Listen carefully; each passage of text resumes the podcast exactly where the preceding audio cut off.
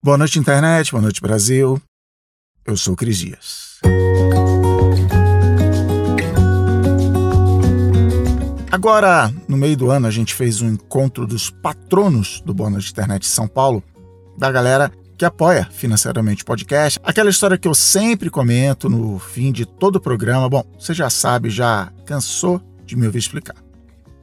A gente estava lá na Bet Bakery comendo o que? Muito glúten e bebendo cafeína numa roda de cadeirinhas de praia. E aí alguém vira para mim e manda a pergunta fatal.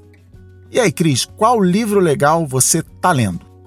Eu conheço essa pergunta, eu escuto ela direto.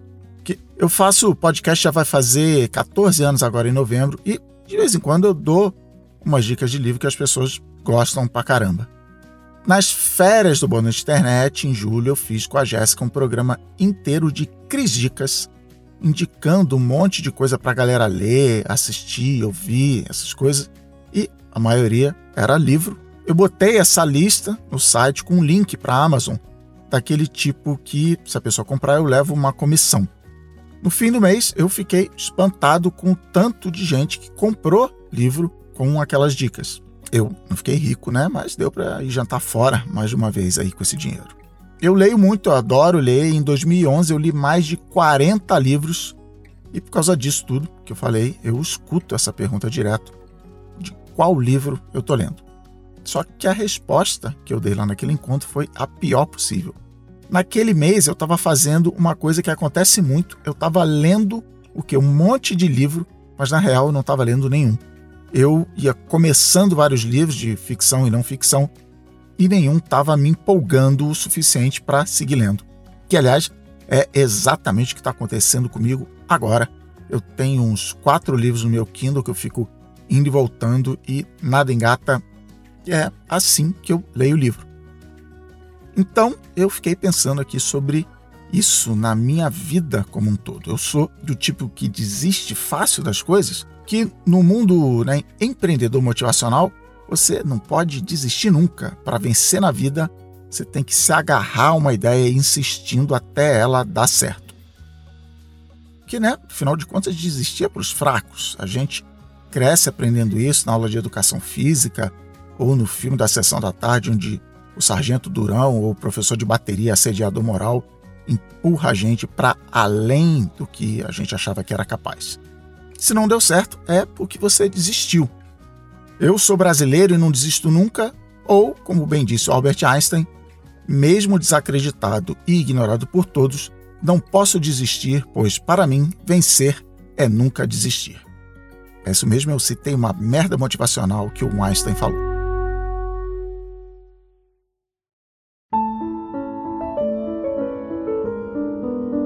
Quando eu tinha só 3 anos de idade, a minha família se mudou para o belo e suburbano bairro da Ilha do Governador, no Rio de Janeiro, que é literalmente né, uma ilha no meio da Baía de Guanabara. A coisa mais marcante da ilha que faz o bairro ser assim famoso, vamos dizer, é que lá é onde fica o Aeroporto Internacional Tom Jobim, que na época, que eu era um garoto juvenil, era conhecido como Aeroporto do Galeão, porque fica no bairro do Galeão, logo na entrada da ilha, para quem vem do continente, pegando a via principal de entrada no bairro, que é a Estrada do Galeão. E ali, no fim dos anos 1970, um programa bem popular para as famílias insulanas no domingo de noite era ir para a Estrada do Galeão, parar o carro de frente para a Bahia e ficar esperando para ver um avião decolar. Tá, não era qualquer avião, era o Concorde, o avião mais incrível do mundo, um feito de engenharia que provava para todo mundo que a gente estava sim vivendo no futuro, que a humanidade tinha vencido e que era só trabalhar duro sem desistir que um dia a gente ia ter dinheiro suficiente para voar em um deles. O Concorde é um avião supersônico projetado e construído em conjunto pela empresa britânica British Aircraft Corporation e a francesa Aerospatiale, ou seja lá como se fala isso em francês, para ser usado em voos das grandes companhias aéreas dos dois países, a British Airways e a Air France, que em 1976 inaugurou um voo semanal de Concorde do Rio para Paris, com escala em Dakar, no Senegal. O superjato voava mais que duas vezes mais rápido do que um avião normal e por isso uma viagem Rio-Paris que, sem escalas, ia demorar 12 horas num avião comum, levava só 6 horas no Concorde, contando a paradinha em Dakar. Um voo rápido assim, nos anos 1970, feito por uma aerolinha francesa, era, obviamente, cheio de luxo, ou melhor, de glamour. O voo inteiro era considerado de primeira classe, servia caviar e para beber tinha champanhe Dom Perignon. O casal Jorge Amado e Zélia Gattai era um que adorava ir para Paris de Concorde. Para o resto de nós, a gente só ficava ali sonhando. Mas com toda essa chiqueza, o Concorde não era um sucesso comercial. Ele era rápido, a comida podia até ser boa, mas praticamente todo o resto da experiência era pior do que a de uma viagem num Boeing 747, por exemplo. Como o avião voava mais rápido do que a velocidade do som, ele precisava de uma aerodinâmica toda especial e por isso era bem apertado por dentro, principalmente para pessoas acostumadas a voar de primeira classe. Outro problema do formato do avião é que cada passageiro só podia levar uma mala. E não era só quem estava dentro do avião que sofria. Quando o Concorde quebrava a barreira do som, alguns minutos depois da decolagem, rolava o famoso estrondo sônico, um barulho enorme que parece uma bomba explodindo. Quando isso acontecia perto de casas e prédios, as janelas podiam quebrar e os animais ficavam agitados e podiam até ter danos internos no corpo. Por isso, os governos locais por onde a Air France e a British Airways queriam passar logo começaram a proibir a operação e o Concorde acabou se limitando a voos transatlânticos. O mais famoso era o Londres-Nova York, que se aproveitava da rotação da Terra para pousar nos Estados Unidos mais cedo do que tinha decolado. A propaganda do voo na época dizia que você saía de Londres na hora do almoço e chegava em Nova York a tempo para o café da manhã. Da hora que via no futuro. A lista de complicações do Concorde não para aqui, ainda por causa do design aerodinâmico, não cabia muita gente no voo, ou seja, não dava para vender muitas passagens. O Boeing 737, o tipo de avião que faz a ponte aérea Rio-São Paulo, tem capacidade para umas 160, 170 pessoas. O Concorde só tinha 100 lugares. O avião gastava muito mais combustível que o normal, as equipes precisavam de treinamento especial e por aí vai. Por tudo isso, o programa preferido de domingo das famílias insulanas acabou no dia 31 de março de 1982, quando o Concorde decolou do Galeão pela última vez. A Air France só tinha prejuízo com voo e cancelou o serviço. E dar prejuízo nem era culpa do Brasil, não, porque depois que passou o oba-oba da novidade de ter um avião que voava duas vezes a velocidade do som, o Concorde sempre teve dificuldade em dar lucro estava claro para todo mundo envolvido no projeto que continuar não justificava o esforço. Foi por isso que a Air France, a British Airways e as fabricantes reconheceram a furada e cancelaram o projeto Concorde. Bom, na verdade, eles demoraram mais de 20 anos para tomar essa decisão e precisaram de uma tragédia para levar seus donos a desistir.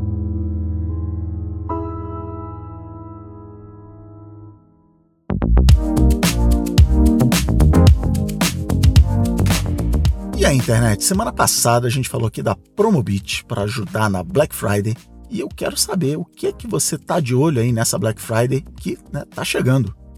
Essa semana eu tive uma reunião de trabalho com os gringos da firma e eu fui contar que no Brasil a Black Friday é diferente dos Estados Unidos. Aqui no Brasil a gente usa os descontos para trocar de celular, comprar uma TV, tem promoção de joguinho e a gente acaba usando as promoções da Black Friday para comprar coisas que meio que para a gente mesmo, nosso auto presente.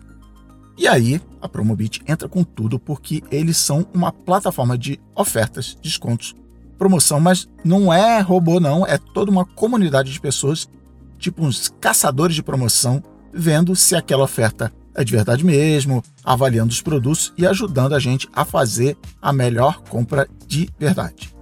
Eu já vi oferta lá na Promobit onde a comunidade acabou avisando que tinha um outro produto melhor e mais barato. Porque a Promobit existe para ajudar a gente a comprar melhor, não é para ajudar as lojas a vender as coisas que estão encalhadas lá não. É o busca e conhecimento das ofertas. Então vai lá no promobit.com.br ou baixa o aplicativo coloca lá as coisas que você está querendo comprar na Black Friday ou qualquer época do ano, acha a melhor oferta e pede para receber um aviso quando for a melhor hora de comprar. Promobit, as melhores promoções, cupons e ofertas.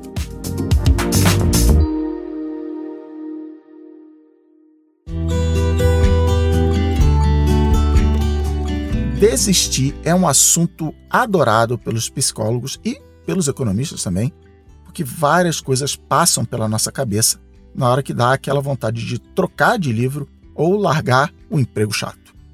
Para começar, a gente tem o custo de oportunidade, que se eu estou fazendo uma coisa, eu não estou fazendo todas as outras coisas do mundo. E o nosso cérebro fica meio que fazendo essas contas se é para desistir ou não. Você está vendo TV, mas sabe que tem mais 499 canais onde, quem sabe, talvez tenha um programa mais legal. E o custo de oportunidade também vale para quando a gente não está fazendo nada. Quem trabalha como freelancer, por exemplo, ganhando por hora, sabe bem o que é isso. Cada hora que eu não estou trabalhando é dinheiro a menos na conta. Mas o que é que acontece nas grandes decisões? Nessa hora, parece não faltar motivo para a gente desistir e fazer outra coisa, mas logo aparece um fantasminha de coach motivacional no ombro, dizendo que não, que desistir é coisa de gente derrotada, que é só continuar se esforçando que tudo vai dar certo. Uma das coisas que impede a gente de simplesmente desistir é o que os estudiosos chamam de custos afundados, que é um nome maravilhoso, ilustra bem o que passa pela nossa cabeça. Em 2016, eu fiz o que todo pai de família privilegiadinha deve fazer e levei minha família para onde? Para Disney. Lá, pelas tantas, a gente resolveu ir no brinquedo do filme Carros da Pixar, que é uma pista de corrida com carros reais, né, entre as pinhas, é claro, que andam em alta velocidade. Quando estava quase na vez de eu e a Clarinha darmos a nossa volta, o brinquedo parou para manutenção, deu alguma coisa errada lá, mas beleza, né? A gente espera eu vim até aqui, não vou desistir agora. O tempo foi passando e nada de reabrir, mas a gente estava quase lá, na boca da fila, bora esperar. Passa o tempo ainda mais, passa uma hora e o brinquedo não reabre. Nessa hora, meu pensamento entrou em modo custo afundado e o que passava pela minha cabeça é que, caramba, eu já vim até aqui, eu já joguei fora uma hora da minha vida. Se eu desistir, essa uma hora não vai ter servido para nada. Só tem um problema em pensar assim, né? Ah, uma hora na fila já foi gasta, ela não volta mais. Será que o melhor é eu investir mais tempo ainda ali parado no sol? E quanto mais tempo eu resolver ficar na fila, mais aumenta essa sensação de que eu preciso continuar ali, porque aí vão ter sido, sei lá, duas horas esperando. Eu não posso, né, simplesmente virar as costas e jogar tudo isso fora. Mas, de novo, eu já perdi esse tempo, essa hora já afundou e não volta mais. O fato de eu ter passado uma, duas ou oito horas na fila não vai ajudar a consertar o Relâmpago McQueen. Deixa eu contar outra historinha sobre custos afundados. Lá nos anos 1990, eu e o Alexandre Maron, meu melhor amigo e hoje cunhado e parceiro de podcast, a gente resolveu abrir uma loja que vendia RPG, quadrinhos, joguinho de carta, essas coisas. A gente foi empreender antes de ser modinha no Instagram. Só que, olha só, quem diria, a gente era bem ruim nessa coisa de ser lojista. Que eu vou contar um segredo para você, para ter uma loja lucrativa, você tem que saber vender bem. A gente vendia muito bem, mas você também tem que saber comprar bem. E aí a gente era bem ruim em comprar. Lá pelas tantas, a loja tinha um monte de revista encalhada, eu não lembro o preço, mas vamos dizer que a gente tinha comprado cada revista por uns 8 reais e queria vender por 10, sei lá, só um exemplo. Só que as revistas já eram velhas, não era a aventura do mês dos X-Men, mas e daí, né? A gente deixava lá as revistas na torcida para aparecer algum super fã de X-Men, comprar tudo aquilo e a gente faturar horrores. Era a única coisa sensata a se fazer, né? Só que quando a gente abriu a loja, a minha mãe resolveu fazer um curso de empreendedorismo no Senac. Eu e o Alê é que tínhamos que ter feito esse curso, né? Mas beleza. Então ela virou e falou para colocar cada revista a, sei lá, vamos dizer, um real. A gente fez o que chamou ela de maluca, onde é que já se viu tomar esse prejuízo. Eu comprei a revista por oito reais, como é que eu vou vender por um real? Só que ela tinha aprendido sobre os custos afundados.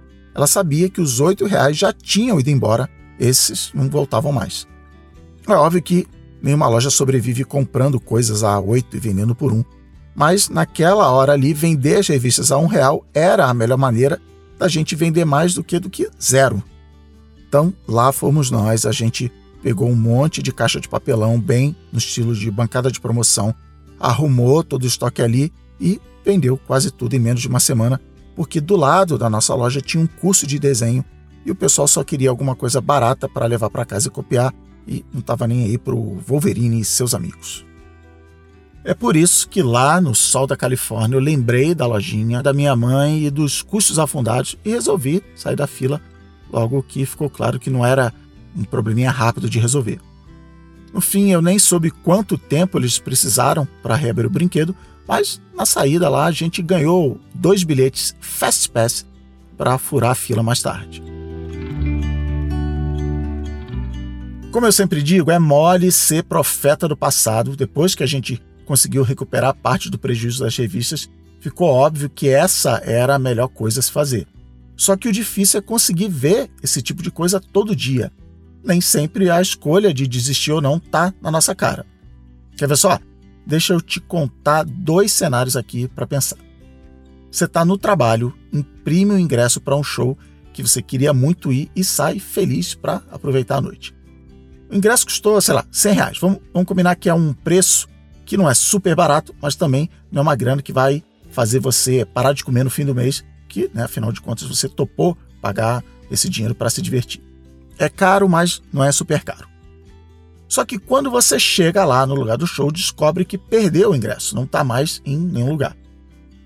O que é que você faz? Você vai na bilheteria e paga mais 100 reais para comprar outro ingresso, ou lembra dos custos afundados e vai para casa. Bom, aí vamos lá. Outro cenário, quase igual, só que nesse você foi no caixa eletrônico mais cedo e sacou dinheiro para gastar aí durante a semana e para comprar o ingresso lá na hora, na boca do caixa. Aí, chegando lá na porta do show, você descobre que tem 100 reais a menos na carteira. Todo o resto do dinheiro está lá, só está faltando justamente, por uma coincidência sádica do universo, o dinheiro do ingresso. E agora, você vai para casa reconhecendo a derrota ou dá aquela de ombros e compra o ingresso normalmente. Eu não sei o que você respondeu, né? O podcast ainda não tem poder da telepatia, mas quando economistas do comportamento fazem testes desse tipo, de um jeito mais disfarçado do que eu fiz aqui, né? A maioria das pessoas diz que se perdesse o ingresso, elas voltariam para casa. Mas se perdessem a nota de 100 reais, elas, obviamente, iam comprar o ingresso de qualquer jeito. Financeiramente, é tudo igual. Nos dois universos paralelos, você termina a noite com o mesmo saldo bancário. Mas ser humano não é simples, né? Se você ouve o Boa Noite Internet, tem tempo, você já sabe disso. Ser humano faz o que? Faz ser humanice. Dentro da nossa cabeça, os dois cenários são muito diferentes. Mesmo não sendo, na verdade. Quem perde o ingresso entende que perdeu o show em si e comprar um novo ingresso é um tipo de derrota. É melhor desistir. Mas quem só perde o dinheiro vai lá e compra na bilheteria, porque era isso que ia fazer de qualquer maneira, não tem nada para se desistir. O que essas pessoas perderam foi o dinheiro e não a oportunidade de entrar na casa de show. Desistir é bem mais complicado do que parece.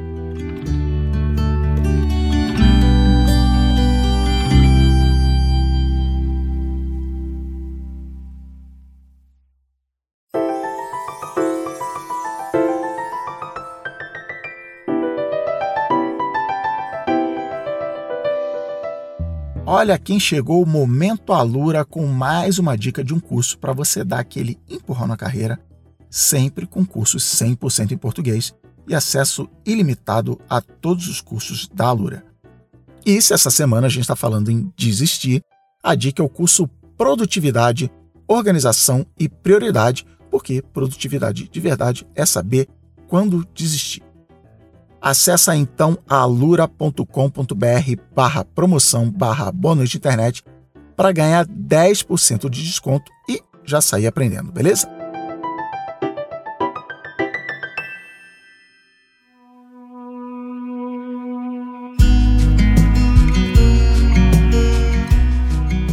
Vinte e cinco de julho de 2000 era para ser mais um voo Air France 4590 de Paris até Nova York. Mais um trabalho na longa carreira do Concorde FBTSC, que estava em operação desde 1976. Só que cinco minutos antes da decolagem do Concorde, um outro avião, um DC-10 da Continental Airlines, usou a pista e deixou cair um pedaço de metal mais ou menos do tamanho de uma régua escolar. Esse pedaço não fez falta para o DC-10, mas quando foi decolar, o Concorde passou por cima do pedaço de titânio, furando o pneu dianteiro direito. A borracha do pneu estourado saiu voando a quase 500 km por hora, batendo na asa esquerda do avião, que é onde fica o tanque de combustível em vários aviões comerciais, incluindo o Concorde. A batida em si não furou o tanque de combustível, mas ela foi tão forte que fez o tanque inteiro vibrar ele acabou rompendo em outro lugar no ponto mais fraco da estrutura. Aí combustível começou a jorrar e logo apareceu uma língua de fogo que fez o Concorde parecer um foguete. Rapidamente, o engenheiro de voo desligou o motor 2, tudo bem, o avião ainda tem mais três motores, é só voltar para o aeroporto. Mas os trens de pouso estavam danificados e não conseguiram ser retraídos. Com um motor desligado e esse arrasto aerodinâmico extra, o avião não tinha velocidade suficiente para ganhar altitude. O fogo derreteu parte da asa esquerda, que começou a desintegrar, o motor 1 começou a falhar e por isso o avião tinha força demais vindo de um lado só. Em qualquer outro avião comercial, essa diferença não ia ser um problema tão grande, mas o Concorde foi desenhado para passar a maior parte do tempo voando acima da velocidade do som. A aerodinâmica dele não é das melhores para voar devagar. O avião perdeu a sustentação do ar e, dois minutos depois de decolar, caiu em cima de um hotel perto do aeroporto, matando a tripulação de nove pessoas, os 100 passageiros que tinham fretado o avião para embarcar em um cruzeiro marítimo nos Estados Unidos, mais quatro pessoas que estavam no hotel.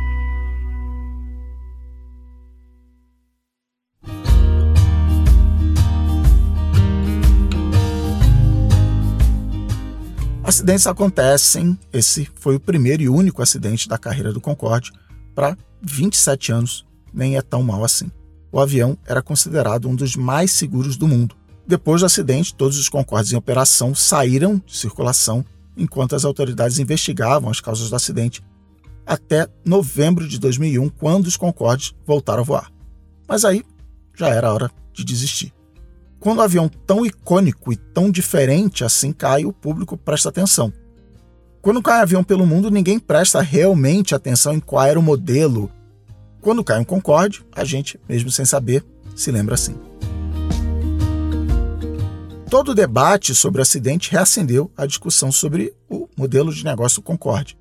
A British Airways disse que a sua operação era até lucrativa, mas quando os Concordes foram colocados né, em quarentena depois do acidente, ficou claro que era bem mais lucrativo levar passageiros na primeira classe de aviões comuns, abaixo da velocidade do som.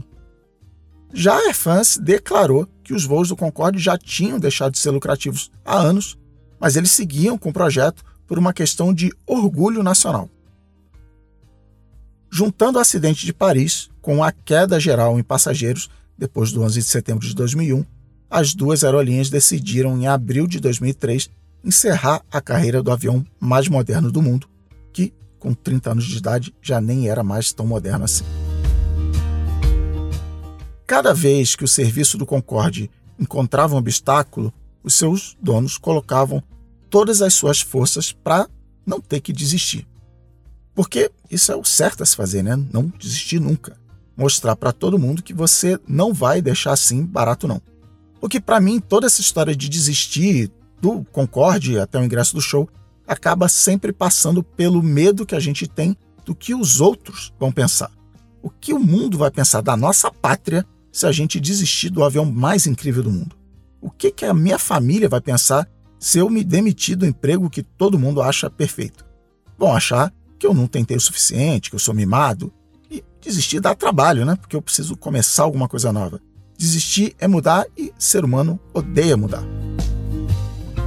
Entre 1998 e 2000, eu me vi num casamento que, sinceramente, não devia nem ter começado. A gente era diferente pra caramba e acabou se juntando porque nós dois estávamos vulneráveis quando a gente se conheceu e casar pareceu uma boa ideia na época. Mas rapidinho deu para ver que não era, mas eu não desisti. Eu tinha que ser adulto e resolver aquilo. Que, né? Casamento é coisa séria. Eu insisti por quatro anos, porque afinal de contas, o que é que os outros vão pensar se eu me separasse? Ia ter um monte de gente pensando que eu era um fraco e um tanto de gente vestindo a camisa do eu já sabia. Ainda assim, no meio de 2002, eu resolvi desistir e pedir para me separar. E sabe o que aconteceu? Exatamente o que eu achei que ia acontecer. Eu fui julgado, eu tive que ouvir que eu tinha 30 anos e ainda não tinha construído nada na minha vida, que eu devia ter visto lá atrás que não ia dar certo, ou que eu tinha que ter feito terapia de casal, sei lá. Só que fazer tudo isso ia ser seguir tratando a minha vida como um concorde. Mas teve gente que ficou do meu lado, que olhou para frente e tentou ver o que era melhor para minha felicidade, sem ego, quando nem eu estava lá me importando muito com isso. Uma dessas pessoas foi o cara que era meu sócio lá na lojinha de revistas. Outra foi a irmã dele, com quem eu sou casado já tem aí 14 anos, duas filhas, quatro gatos e uma cachorra cheia de energia. De lá para cá eu já tive que desistir de várias outras coisas, mas fazer isso com a Ana do meu lado é bem mais fácil. Desistir daquele casamento lá em 2002 foi duro, foi sofrido, mas foi a melhor decisão que eu tomei na minha vida. Eu gosto de encarar as coisas assim. Em vez de pensar que se eu desistir eu vou estar sendo injusto com todo o esforço que eu fiz no passado, eu penso que na verdade quando eu desisto de uma coisa, eu estou dando um presente para o meu eu futuro, que não vai mais ter que lutar com aquilo. Porque eu posso desistir de tudo, eu só não posso desistir de mim. Boa noite, internet. Boa noite, Brasil. Por hoje é só.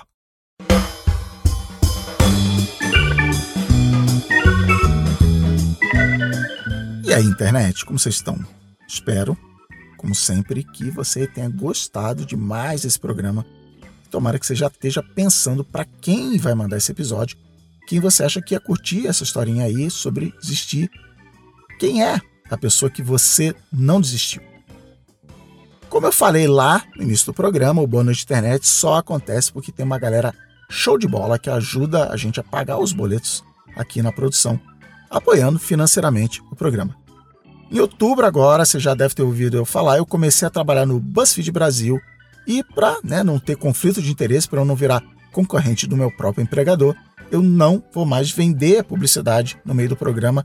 Novembro é o último mês com propaganda aqui no Boa Noite Internet. Eu acho que isso vai ser legal para quem está ouvindo, mas não é lá muito legal para fechar as contas com a gente aqui. Então ajuda aí o Boa Noite Internet a seguir contando histórias acessando boanoiteinternet.com.br barra assine.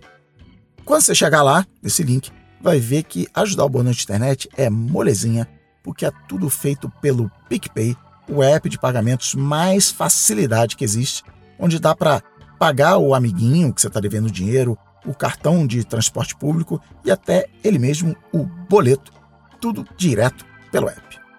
E quem apoia o Boa Noite Internet com o PicPay pode ganhar até 10 reais de volta em cashback para gastar como quiser. Então passa lá no boanoiteinternet.com.br barra assine para saber como é que faz, como baixar o PicPay, tá tudo explicadinho lá. O Boa Noite Internet é uma produção da Ampere com a edição da Jéssica Correia. Até a próxima semana. Ambev.